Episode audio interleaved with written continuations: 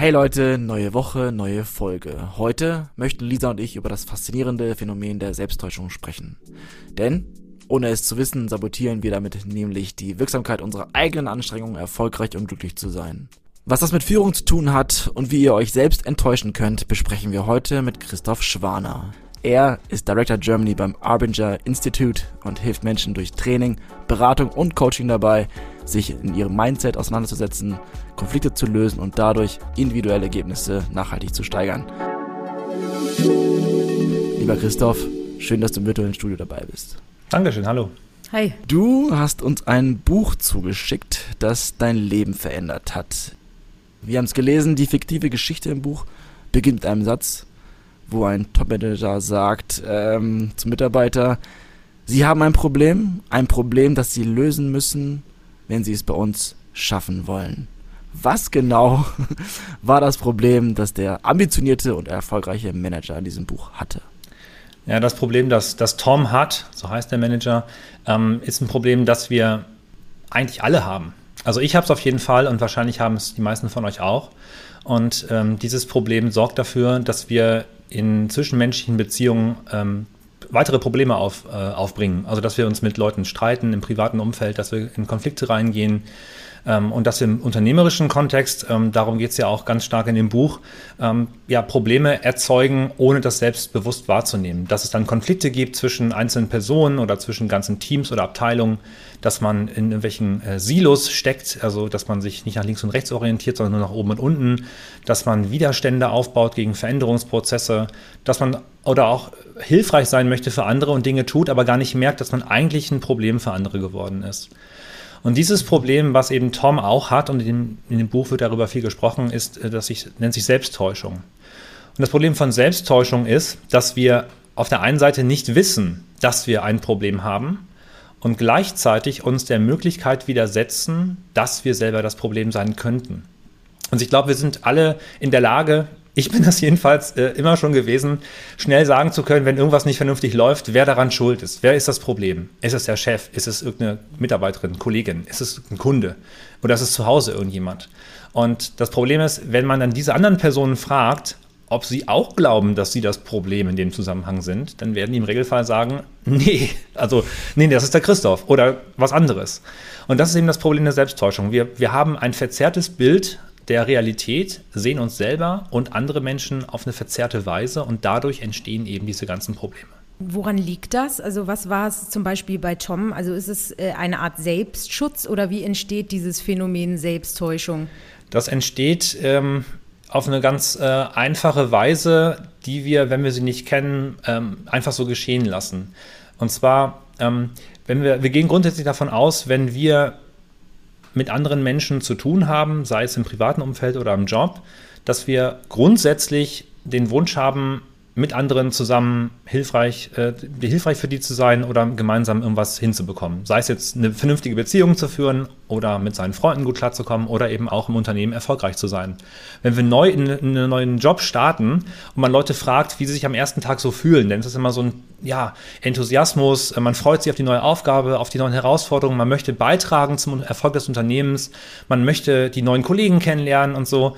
Und im Laufe der Zeit geht es vielen so, dass äh, Dinge entstehen, Probleme entstehen und man sagt sich vielleicht ein Jahr später, naja, irgendwie sind hier eine ganze Reihe von Dingen nicht in Ordnung. Und man sieht aber eben die Probleme bei anderen. Und der, der Grund ist, dass wir, wenn wir erstmal grundsätzlich sagen, wir haben ein Gespür dafür, was wir tun können, um anderen hilfreich zu sein. Mal als Beispiel, ähm, ich möchte abends ins Bett gehen und sehe, dass in der Küche noch ganz viel Abwasch nicht gemacht ist. Dann könnte ich die ganzen Sachen in den Geschirrspüler räumen.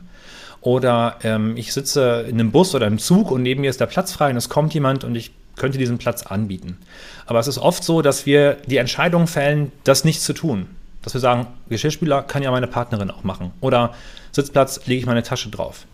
Und in dem Moment, wo wir unser Gespür, das wir grundsätzlich haben, was hilfreich wäre für andere zu tun, wenn wir das nicht achten, sondern verraten, dann nennen wir das Selbstbetrug. Und zwar ähm, wenn wir das tun, dann brauchen wir dafür eine Rechtfertigung. Wir fangen also an, die andere Person auf eine gewisse Art und Weise zu sehen. Wenn wir dieses Zugbeispiel nehmen, also ich habe das, muss ich ehrlicherweise sagen, schon häufig gemacht, wenn man in einen Zug fährt, ohne Sitzplatzreservierung, man weiß, das wird im nächsten, im nächsten Bahnhof wieder voll, dann am Fenster sitzen, auf dem Nebensitz irgendwie eine Tasche legen, am besten noch irgendwie rausgucken oder in ein Buch oder aufs iPhone gucken, damit bloß äh, die Leute, die vorbeikommen, sich da nicht hinsetzen.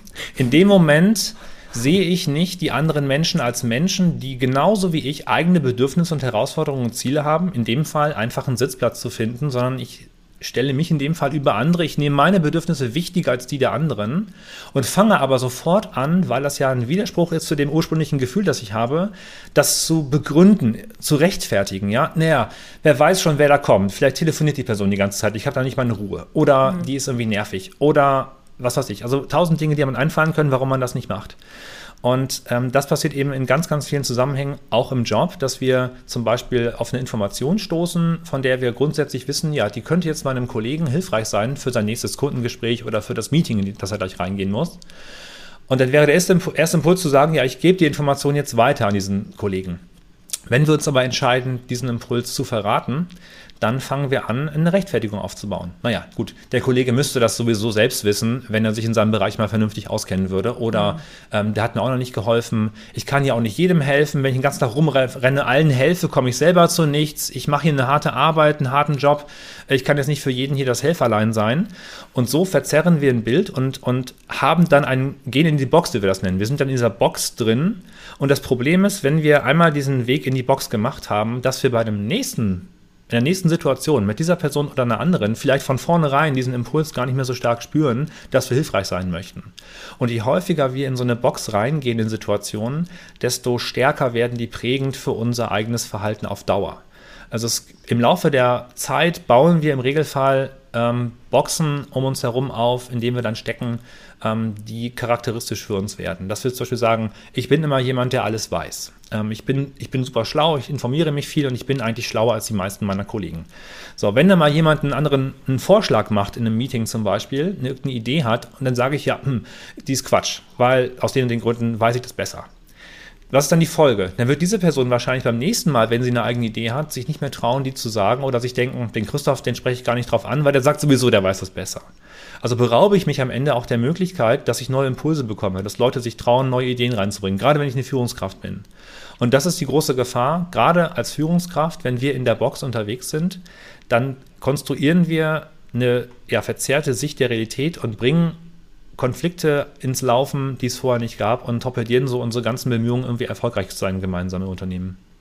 Im Buch habe ich das so verstanden, dass wir uns selbst in eine Box packen, gegenüber bestimmten Personen? Oder ist es so, dass wir uns in eine Box packen und dann der ganzen Welt gegenüber einsperren? Nein, man kann, und das ist auch interessant, man kann wirklich äh, von Situation zu Situation und von Person zu Person sowohl in der Box sein als auch außerhalb der Box. Man kann nicht in einem Mittelding sein, also entweder ist man in der Box oder nicht. Es kann sein, dass ich zum Beispiel auch in einem, sagen wir mal, in einem Meeting mit mehreren Leuten, wo es darum geht, irgendeine Idee zu besprechen oder an einem Projekt zu arbeiten, dass ich einer bestimmten Person lieber in der Box bin, weil sie was gesagt hat, was mich getriggert hat und ich in so eine Rechtfertigungsschleife gehe und ich die Person als nicht als Mensch sehe mit eigenen Ideen, Herausforderungen, Zielen, sondern als ein Objekt, das mich in diesem Fall so als Problem oder als Hindernis in meinem Fortkommen behindert oder das ich als Gefahr sehe für mich ich kann gleichzeitig eine andere Person, die neben mir sitzt zum Beispiel, mit der ich gut klarkomme und die was Nettes gesagt hat oder so, kann ich außerhalb der Box sein. Also es ist wirklich situationsabhängig und im Regelfall gibt es Trigger, an denen wir, wenn wir das analysieren, und dazu bieten wir auch Tools an, ähm, dann merkt, okay, das sind so meine typischen Dinge, die mich ähm, in die Box bringen. Aber das zentrale Merkmal, an dem man sich selbst überprüfen kann, ob man in der Box steckt, ist, geht es bei der Situation eigentlich um die andere Person oder geht es eigentlich um mich? Bin ich mhm. in der mhm. Rechtfertigungsschleife? Rechtfertige ich mich dafür, dass ich die andere Person so sehe, wie sie ist? Schlechter sehe als ich, ähm, nerviger, wie auch immer? Oder bin ich offen gegenüber dieser Person? Und die, das, das Problem ist, wenn wir in dieser Box drinstecken, gegenüber bestimmten Personen, je häufiger wir in der Box sind, desto größer ist die Wahrscheinlichkeit, dass wir von vornherein, wenn wir wieder auf diese Person zukommen, mit der zusammenarbeiten oder sie irgendwo treffen, von vornherein in der Box sind. Und dass wir dann auch sagen, zum Beispiel, wenn das jemand aus, dem, aus der Marketingabteilung ist und da wird jemand Neues eingestellt, auch im Marketingteam, dass ich dann vielleicht zu der anderen Person von vornherein auch in der Box bin, weil ich ja weiß, na gut, die im Marketing-Team, die sind halt so und so. Ähm, deswegen ist die andere Person auch für mich ein, ein, Hindernis, ein Problem, irrelevant, wie auch immer. Und, und das ist die große Gefahr. Solche Boxen verbreiten sich immer weiter und weiter. Und wir lösen halt, indem wir selber in der Box stecken, bei anderen Seiten, bei der anderen Seite eben auch aus, dass die andere Person auch in die Box hineingeht.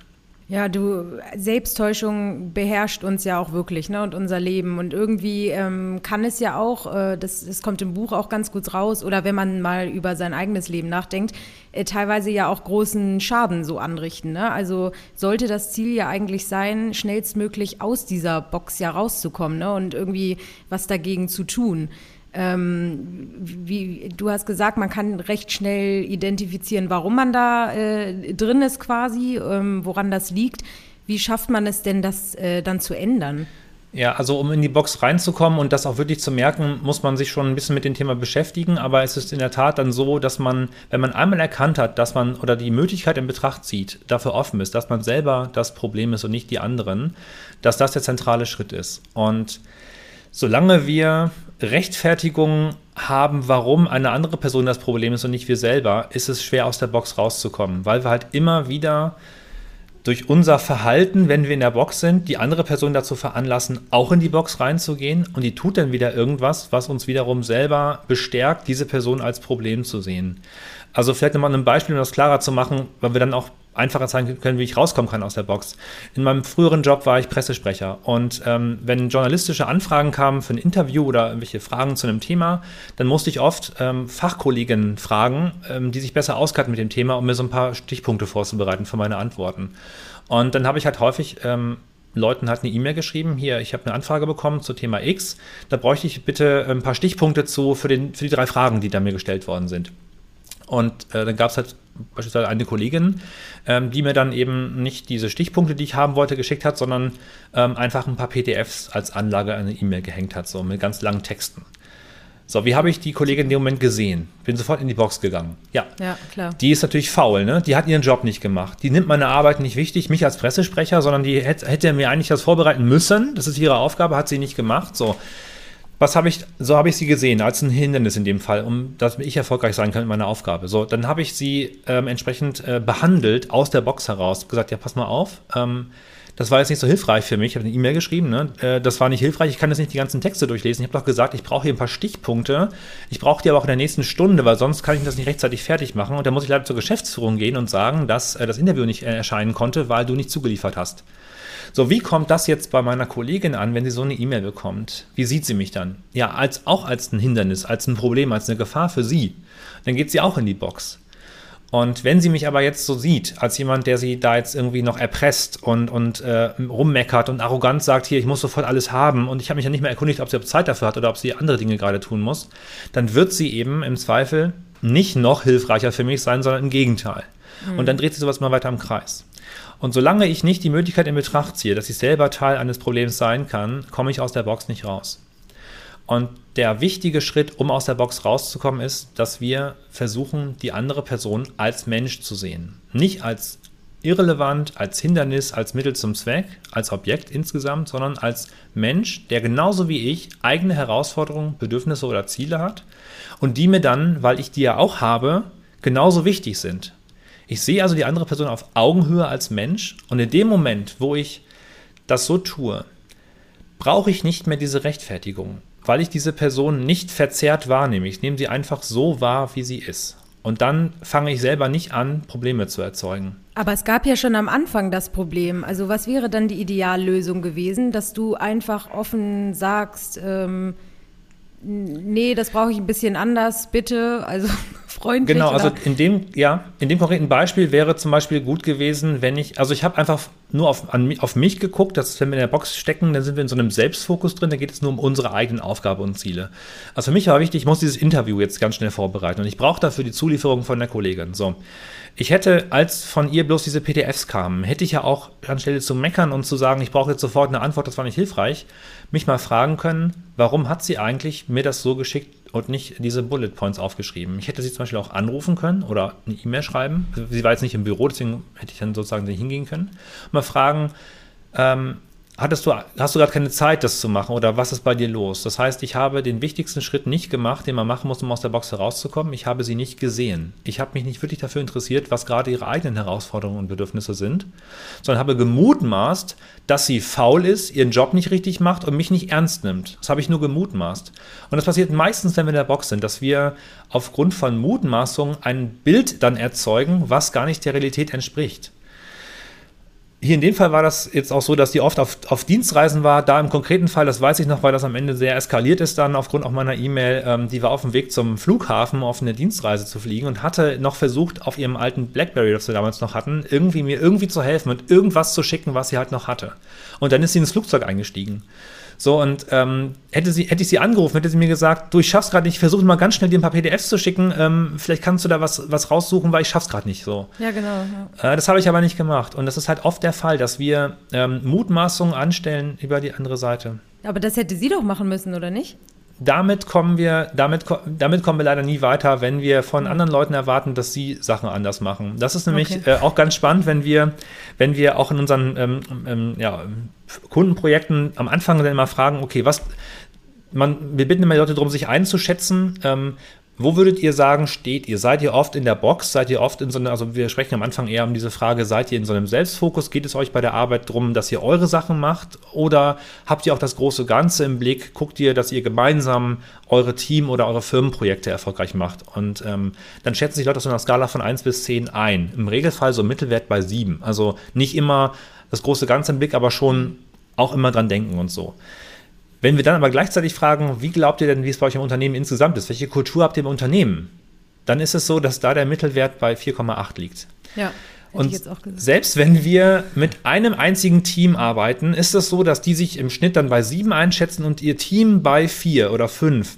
Das kann gar nicht hinkommen. Wie kann ein Unternehmen, wo alle bei 7 sind, eher nach außen gerichtet sind, eher ans große Ganze, an die gemeinsamen Ziele denken, jeder für sich, äh, also wie können die in der Summe dann nicht da stehen? Und das ist eben dieses Problem. Und solange wir das denken, sind wir nicht bereit, an uns zu arbeiten, weil wir sagen, ich habe zwar auch, ich bin nicht perfekt, ne, aber wenn jemand an sich arbeiten muss, dann sind es erstmal die anderen.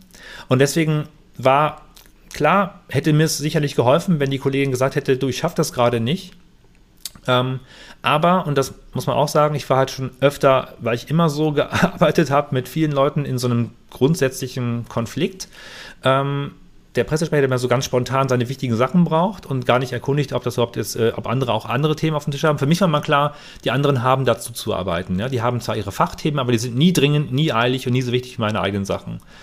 Und möglicherweise hatte sie schon von vornherein auch dieses Bild von mir, war auch schon in der Box und hat deswegen so reagiert, das weiß ich nicht. Für mich ist wichtig in so einer Situation, ich muss mich fragen, verschärfe ich das Ganze weiter, indem ich in die Box gehe oder versuche ich, die Person als Mensch zu sehen und fange dann zum Beispiel auch an, diese ganzen Dinge, die ich gemutmaßt habe über sie, dass sie faul ist, mich nicht ernst nimmt, das sind nur Interpretationen, die rauszustreichen, nur auf das zu gucken, was sie wirklich gemacht hat. Was hat sie gemacht? Sie hat mir PDFs geschickt und keine Stichpunkte.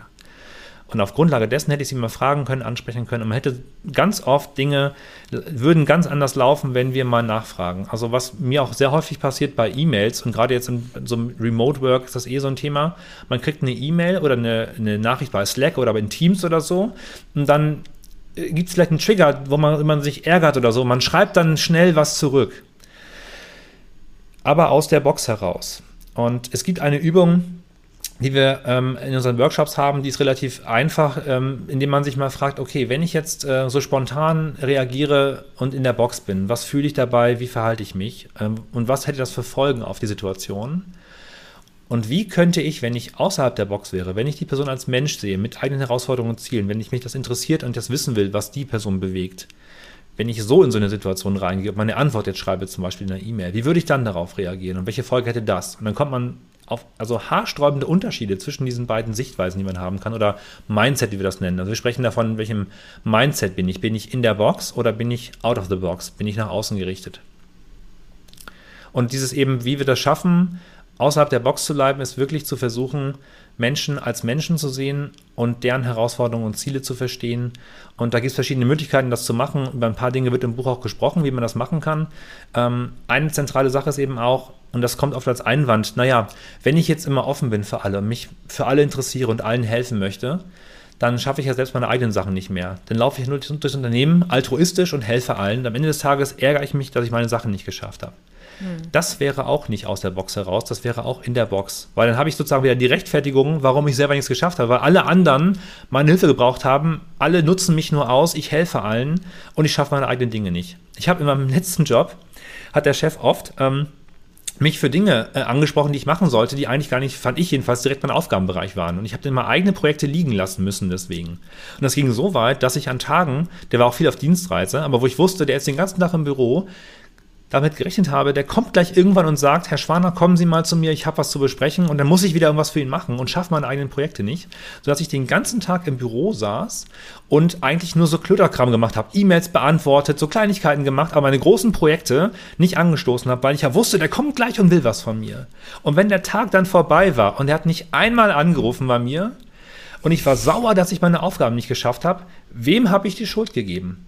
Meinem Chef mein, mein Chef ist schuld daran, dass ich selbst, wenn er da ist den, und mich gar nicht anspricht, den ganzen Tag nichts schaffe, weil ich ja hier in Bereitschaft für ihn bin.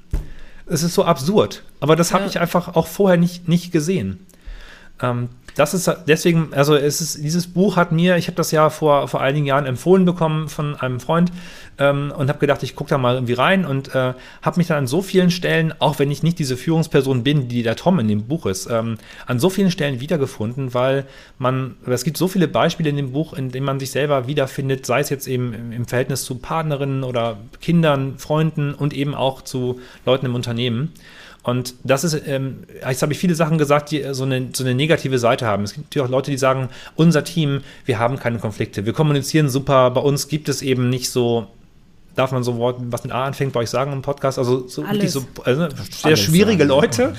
ähm, aber es ist auch so, dass wir häufig in der Box sind, ohne es zu wissen und ähm, gar nicht sozusagen äh, wie der, der Rechthaber sein wollen oder der, der, der furchtbare Chef oder so, sondern dass wir einfach denken, unser Job, wie wir den machen, wäre schon hilfreich für andere oder wir tun gute Dinge für andere. Da wir aber die anderen Personen nicht wirklich sehen, sondern nur mutmaßen aus unserer eigenen Weltsicht heraus, was für diese Person hilfreich wäre, kann es sein, dass wir eben auch große äh, Schwierigkeiten hervorrufen.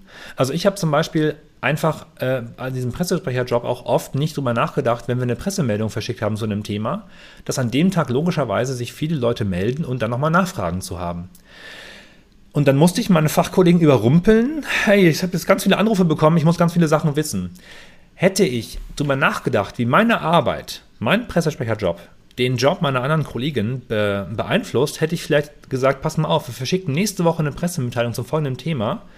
Ähm, da kommen bestimmt viele Nachfragen. Damit ihr Bescheid wisst, wäre ganz gut, wenn ihr an dem Tag euch vielleicht nachmittags zwei, drei Stunden frei haltet, damit wir da vernünftig über, den, über die Themen sprechen können. Hätte mich eine Minute gekostet, so eine E-Mail zu schreiben, hätte meinen Kolleginnen und Kollegen den Alltag so viel einfacher gemacht. Aber das war auch gar nicht böse Absicht von mir, aber für die kam immer nach dem Motto, jetzt braucht der spontan wieder was. Weil ich nicht gesehen habe, wie meine Arbeit die Arbeit von anderen Leuten beeinflusst. Und es gibt ähm, in einem anderen Buch von uns, die Outbound Mindset, eine Geschichte von einem Familienvater, der auch mal denkt, dass er, wenn er von der Arbeit kommt, mit seinen Kindern ganz viel Zeit verbringt. Macht er auch. Und dann spielt er mit den, spielt in den USA Basketball auf der Einfahrt.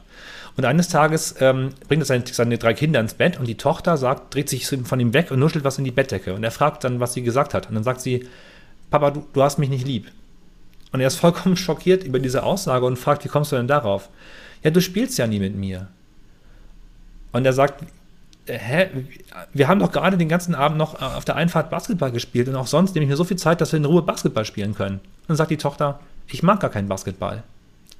Und da wird ihm halt bewusst, dass er aus seiner eigenen Weltsicht gedacht hat, ich habe als Kind mit meinem Vater sehr gerne Basketball gespielt. Ich bin ein guter Vater, wenn ich mit meinen Kindern Basketball spiele. Er hat sich aber nicht wirklich für die Bedürfnisse seiner Tochter interessiert. Aber er hat das nicht aus böser Absicht gemacht, sondern hat das einfach nur aus Versehen gemacht, weil er eben nicht sie gesehen hat als Mensch, sondern weil er von sich auf andere geschlossen hat. Und das würde ich mal behaupten, ist das, was in den meisten Firmen der Fall ist. Natürlich gibt es Problemtreiber und es gibt Leute, die furchtbar sind und die Probleme bereiten. Aber wir selber bereiten, glaube ich, häufig anderen Leuten Probleme, ohne es zu merken, weil wir Dinge tun, ohne den Einfluss unserer, unseres Tuns auf andere wirklich zu sehen. Und das ist so der Kern, um den es eigentlich geht, wenn wir aus der Box herauskommen. Es geht darum, dass wir wirklich verstehen wollen, was andere Menschen für Ziele und Herausforderungen haben und dass wir eigentlich im Unternehmen dahin kommen wollen, dass wir anderen Leuten helfen können, erfolgreich zu sein und die helfen uns erfolgreich zu sein. Und so können wir gemeinsam erfolgreich sein. Wenn jeder nur an seine eigene Aufgabe denkt, an seinen eigenen Bereich, dann läuft man mit Scheuklappen durchs Unternehmen und dann sieht man eben nicht, was andere machen. Ich habe jetzt gerade wieder ein Kundenprojekt gehabt mit einem großen IT-Unternehmen. Die haben gesagt, ja, wir sind schon sehr gut darin, wirklich auf unsere Kunden zu hören, was unsere Kunden wirklich brauchen. Wir haben denen früher irgendwas verkauft, von denen wir dachten, das wäre gut für die. Heute sind wir so weit, dass wir besser verstehen können, was die Kunden wirklich brauchen. Aber die waren erschüttert im Workshop zu merken, als wir so ein paar Tools angewendet haben, ähm, dass sie relativ wenig darüber wussten, was eigentlich andere Teams in ihrem Unternehmen, in ihrer Abteilung, was die eigentlich für Herausforderungen haben. Und weil man sich nicht systematisch damit beschäftigt. Und ich habe in meinem alten Job, wir waren 25 Leute in einem langen Flur. Ich habe, glaube ich, in den sieben Jahren, die ich da war, muss ich ganz ehrlich sagen, bis zum Ende bei einigen Leuten nicht gewusst, was die eigentlich da machen. Weil ich immer noch gedacht habe, na gut, die müssen mir das dann schon sagen. Und wenn die irgendwas anders brauchen. Ich habe nicht den Schritt von mir aus gemacht zu sagen, okay, ich frage jetzt mal nach, was ist eigentlich gerade, was sind deine Aufgaben und was liegt bei dir auf dem Tisch an? Und vielleicht auch sogar die wichtige Frage, was kann ich eigentlich tun, um hilfreicher für dich zu sein? ich habe mein ganzes Berufsleben, bis ich diese Sachen kennengelernt habe, und ich mache es heute immer noch manchmal, aber ich merke es dann hoffentlich zumindest hinterher, äh, bin ich zu Leuten ins Büro gegangen, weil ich was von denen brauchte. Ne? Man, trifft sich vielleicht mal zufällig auf dem Flur, dann macht man wie Smalltalk, aber wenn ich irgendwo bewusst hingehe oder anrufe oder eine E-Mail schreibe, dann geht es darum, dass ich was brauche, die Hilfe brauche von irgendeiner Person. Und nicht, weil ich mich wirklich dafür interessiere, was braucht diese Person und wie kann ich diese Person, dieser Person helfen. Und ja. um, um, vielleicht noch einen Punkt zu diesem Thema für alles für alle dann machen. Wir können selbst, wenn wir nicht in der Box sind und äh, alles sehen, dann können wir trotzdem entscheiden, ich kann jetzt aber anderen Personen nicht helfen. Oder auch diese Kollegin zum Beispiel hätte ja, das war ja auch der Punkt, sie konnte mir jetzt nicht so helfen, wie sie es vielleicht sogar gerne gemacht hätte, weil sie auf dem Weg zum Flughafen war und nicht den großen Laptop gerade hatte, sondern nur das kleine Smartphone.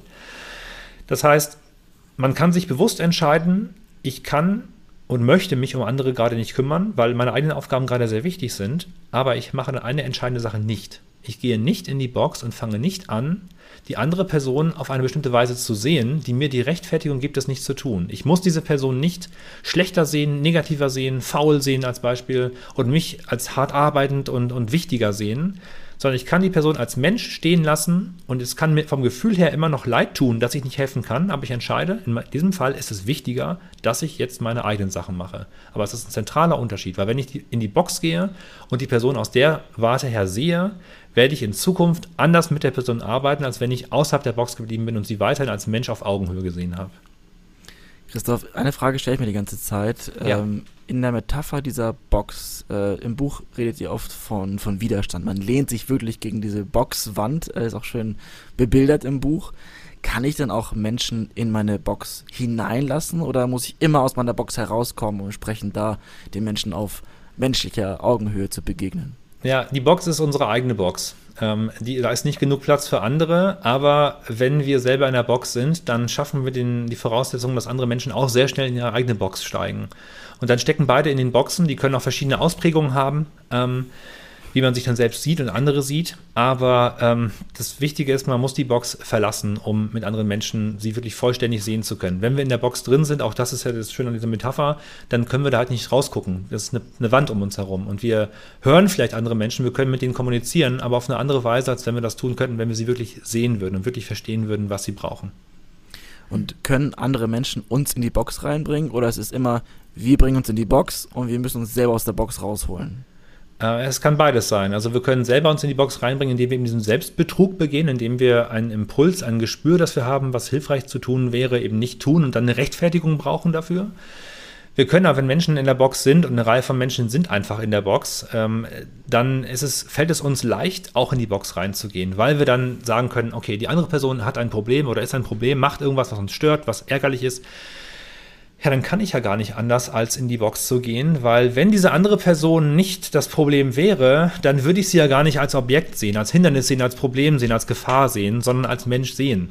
Und das ist eben die Gefahr, wenn wir das dann tun, dann verhalten wir uns wiederum so, dass wir der anderen Person aber auch immer wieder neuen Anlass geben, in ihrer Box zu bleiben. Und dann wird sich nie was ändern. Im Zweifel verschärfen wir das noch, weil, wenn sich sowas im Kreis dreht, so ein Teufelskreis, dann bleibt es meistens nicht dabei, dass wir mit einer Person in der Box sind, also jeder für sich. Wir nennen das dann Kollusion, also so ein Kreislauf, der sich immer weiter dreht, sondern wir fangen an, andere Menschen mit reinzuziehen. Da bin ich auch sehr groß drin. Ähm, Dito, wollte ich ne? gerade sagen. Man sagt dann, man ärgert sich über jemanden und man geht dann oder man ruft jemanden an und sagt zum Lieblingskollege oder so, boah, ich habe gerade wieder mit dem und dem oder der und der was gehabt und ähm, also so und so ist das gelaufen, ist das nicht schrecklich oder und so, siehst du nicht auch so? Dann, dann fange ich an, Verbündete zu suchen, die meine Sichtweise teilen, weil sie auch nur meine Version kennen und weil sie aber eben auch, weil ich weiß, ich spreche auch nur mit den Leuten, von denen ich weiß, dass ich die auf meine Seite ziehen kann. Ich will ja gar nicht, dass mir dann jemand sagt, also Christoph, hast du mal die andere Seite gesehen? Mit denen mache ich das ja nicht. Absolut. Das heißt, ich baue, ich baue eine Allianz von Leuten auf. Und das macht die andere Seite auch. Und so verbreiten sich diese Kollusionen immer weiter, wie so eine Krankheit. Immer mehr Leute stecken sich an. Und das, die Gefahr ist, ähm, wenn es zwei Personen gibt, die in so einem Konflikt stecken, der durch diese Boxen ausgelöst ist, und die haben jeweils ihre Verbündeten dazu geholt, dann werden selbst die Verbündeten, auch wenn es gar nicht um ein Projekt oder eine Aufgabe geht, die mit den beiden ursprünglichen Personen zu tun hat, werden nicht gut zusammenarbeiten können, weil die halt aus verschiedenen Lagern kommen. Also das ist so schrecklich, das, sehen wir so häufig in Unternehmen. Und wenn wir uns dann fragen, was für Folgen hat das eigentlich? Welche, welche Folgen hat das, wenn wir in solchen Kollusionen stecken? Ja, wie viel Zeit verschwenden wir jeden Tag, um uns das Maul zu zerreißen über andere Leute? Vielleicht ja auch gar nicht über Leute aus dem Team, sondern über andere Teams oder über Kunden, die uns nerven. Ja, diese nervige Kunden schon wieder angerufen. Ähm, wie viel Zeit geht dafür drauf? Wie viel, wie viel Motivation machen wir uns kaputt? Machen wir auch bei anderen kaputt? Welche Opportunitätskosten entstehen, da wir in dem Moment ja nicht was Sinnvolles für die Firma tun. Und am Ende kann es auch so weit gehen, dass Leute irgendwann sagen, ich verlasse den ganzen Laden hier, weil das ist alles so ätzend, ich habe keinen Bock mehr. Und wenn man ja. diese Kosten mal hochsummiert, und das ist jetzt keine aus der Luft gegriffene Zahl, wenn wir mit Firmen arbeiten, die gar nicht so groß sein müssen, vielleicht 100, 200 Mitarbeiter, kommt man so schnell auf Millionenbeträge im Jahr, was solche Kollusionen kosten, wenn man das mal sauber aufdekliniert, weil das war jetzt nur ein einziges Beispiel zwischen zwei Personen. Oft haben wir sowas mit ganz, ganz vielen Leuten in ganz vielen Konstellationen. Und das macht uns Fall. die Arbeit einfach wirklich ähm, immer schwerer, als es, als es eigentlich notwendig wäre. Ne? Aber es macht auch manchmal so viel Spaß. Aber warum heißt das Kollision und nicht ja. Boxkampf? Es heißt Kollusion oder Collusion, weil ähm, das ist sozusagen ein, ein geheimes Einverständnis oder ein unausgesprochenes Einverständnis zwischen den beiden Seiten in diesem Konflikt, sich gegenseitig immer wieder neue Rechtfertigungen dafür zu verschaffen, damit weiterzumachen. Diese Konflikte, wir wissen ja oft auch, wo, dass wir in solchen Konflikten stecken und wir wollen das ja eigentlich nicht. Wir sagen uns, das nervt mich total, das frisst Zeit, das tut mir weh, das stört mich, aber wir brauchen dass, dass die andere Person damit weitermacht, damit wir unsere Rechtfertigung haben und unsere Sichtweise, warum die andere Person ein Objekt für uns ist, aufrechterhalten können. Weil wenn wir das nicht mehr bekommen, dann müssten wir die Möglichkeit ins Auge fassen, dass wir selber Teil dieses Problems sind. Und das ist eben die große Hürde, über die man gehen muss. Und dieses, so dieses Thema, sich, sich selbst zu erkennen und auch bereit zu sein, einzugestehen, ich bin ja Teil des Problems. Ähm, und das ist das, was in dem Buch so schön ist, was ich mir die Geschichte so, so im Laufe der Zeit da entspinnt mit dem Tom, dass der am Anfang natürlich in dieser Firma neu ist als Topmanager nach einem Monat und er denkt, er macht einen super Job und dann bekommt er eben an den Kopf geworfen vom Co-Vorstandsvorsitzenden, ja, was du einfach sagtest, ähm, Alex, ja, ähm, wenn du bei uns erfolgreich sein willst, dann musst du an deinem Problem arbeiten. Und er ist vollkommen schockiert, weil er das gar nicht sehen kann, dass er dieses Problem hat. Und dann gibt es diese ganzen, er kommt dann langsam, ja, das ist ja eine Geschichte, die sich so aufbaut, in diese ganzen Themen rein. Und ähm, ich habe dieses Buch damals gelesen, ich habe das am Stück am Wochenende gelesen, weil ich nicht mehr aufhören konnte, weil das so krass war. Und ich dann gedacht habe, verdammt, ähm, mein erster Gedanke war, das Buch müssen ganz viele von meinen Kollegen und vor allem meine Chefs, die müssen das alle lesen, damit die endlich sehen, warum sie das Problem sind. Und es hat dann noch mal ein bisschen Nachdenken und auch ein Workshop äh, gedauert bei mir, bis ich verstanden habe, nee, warte mal, du bist doch Teil von den Problemen und und selbst, und das vielleicht nochmal als, als einen so einen Punkt noch, natürlich gibt es Kolleginnen oder Chefs oder Kundinnen, ähm, die wirklich nervig sind, die wirklich Probleme machen, die ein Problem haben. Ähm, die Gefahr ist nur, wenn ich ähm, das als Trigger nehme und diese Selbstrechtfertigung aufbaue und die anderen Personen dann eben äh, als Problem sehe und als, in die Box gehe, dann überspitze ich das noch. Dann sind die Personen plötzlich noch nerviger und noch fauler, als sie wirklich sind. Und dann bin ich eben wieder in dieser Selbstrechtfertigung. Die zentrale Frage ist, gerade wenn wir uns aufregen oder mit Leuten auch lästern, ne, das, also lästern, das kenne ich halt, das macht irgendwie auch Spaß, aber es ist eigentlich total destruktiv, weil, weil Lästern, am Ende geht es dann nämlich nie um die Person, über die gelästert wird helfe ich durch Lästern der Person besser zu werden? Helfe ich dem Team, dem Unternehmen, indem ich über Personen lästere? Nein, es geht nur um mich. Es geht darum, dass ich mein Bild, was ich von der Person habe, das verzerrte Bild, rechtfertige und von anderen Leuten noch mehr Rechtfertigungen bekomme, dass ich diese Person so sehe. Und wenn ich nach außen gerichtet bin, dann bin ich auch bereit, zum Beispiel, wenn es Dinge gibt, die mich bei einer Person total aufregen, die auch anzusprechen ähm, und daran zu arbeiten. Weil mir geht es darum, dass, wenn ich außerhalb der Box bin, dass wir gemeinsam erfolgreich sind. Und das sind wir eben nicht, wenn ich ähm, sozusagen Probleme ignoriere oder umgehe oder mit anderen darüber mich auslasse, ähm, weil ich sie dann nicht wirklich äh, angehe.